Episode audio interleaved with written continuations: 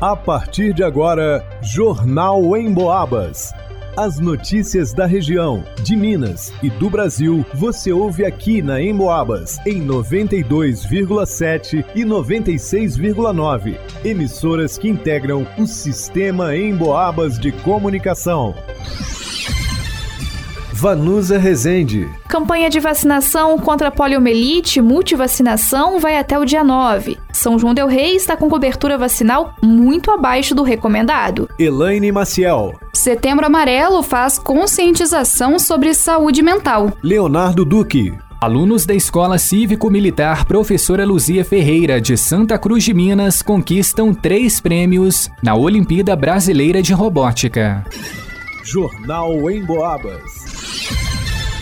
A quatro dias do fim da campanha nacional de vacinação contra a poliomielite, São João del Rei está longe de conseguir atingir o ideal da cobertura vacinal. Menos de 30% dos pais e responsáveis levaram as crianças até os postos de saúde para se vacinarem. Os dados são da Secretaria Municipal de Saúde, repassados pela enfermeira da Vigilância Epidemiológica, Catiúcia Carolina Canaã. No caso, em São João del Rei, se a gente fizer uma estimativa de crianças de 1 a 4 anos, o ideal seria de 3.714 crianças a serem vacinadas. E até agora foram somente 1.030 crianças. Então estamos com uma cobertura vacinal de 27,73%, sendo que o ideal seria maior que 95%. A campanha nacional contra a polio, juntamente com a campanha de multivacinação, segue até o dia 9 de setembro. O esforço é para proteger as crianças e adolescentes e aumentar a cobertura vacinal nestes grupos. O objetivo da campanha é alcançar cobertura vacinal igual ou maior que 95% para a vacina poliomielite na faixa etária de 1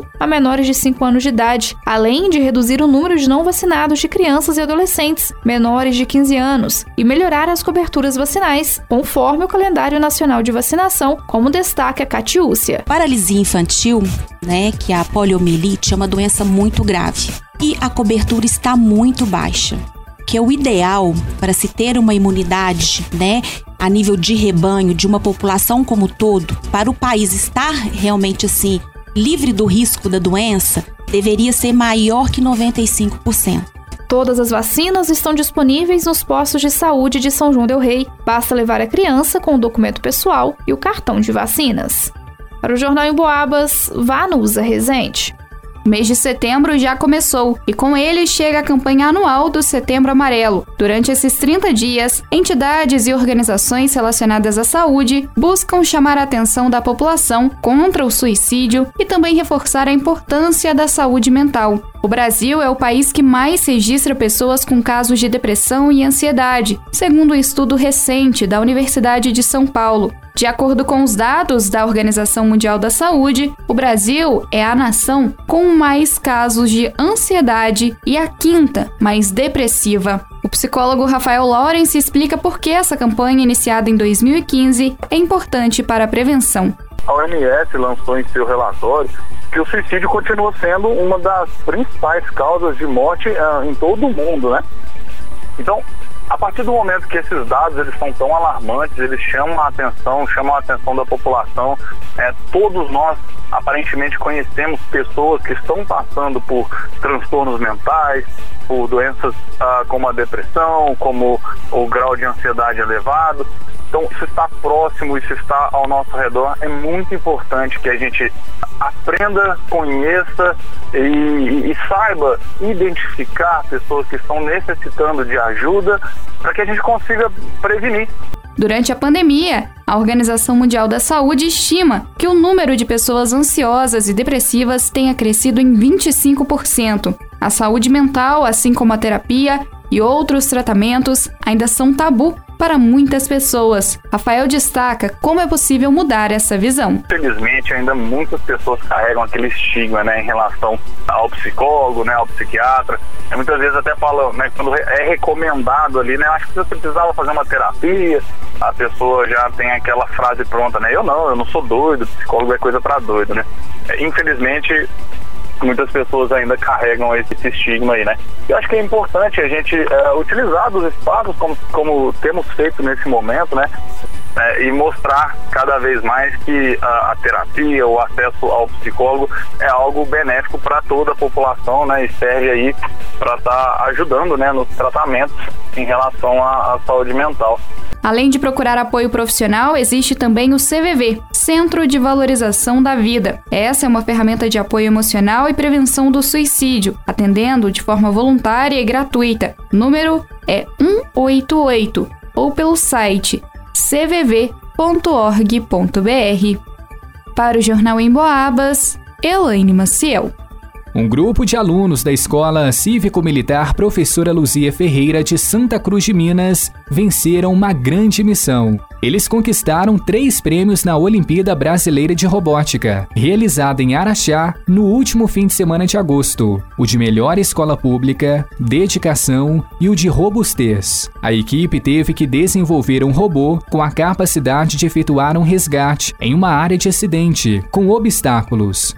O professor responsável, Bruno Paiva, explicou como foi o preparo. O início do trabalho foi principalmente é, incentivar eles a questão dessa parte de programação, essa parte de construção, que ainda é uma coisa nova, né, que foi implantada pela prefeitura. Quanto ao processo, ele iniciou com aulas de programação, depois eles entenderam como funcionava cada pecinha, cada sensor, porque o sensor você tem que entender que é igual aos nossos sentidos. Então eu tenho um, um sensor que imita os nossos olhos, eu tenho um sensor que imita o nosso corpo. Um dos membros da equipe, o aluno Josias Fajardo, falou sobre a alegria de participar da competição. Foi bem legal, foi bom, foi gratificante participar. Eu gostei de participar. Mas antes de viver a alegria de alcançar os três prêmios, passaram por um turbilhão de emoções. Ter disciplina e raciocínio rápido foi fundamental. A parte de tentar mudar a montagem, porque deu errado na hora a montagem, porque mudaram a pista e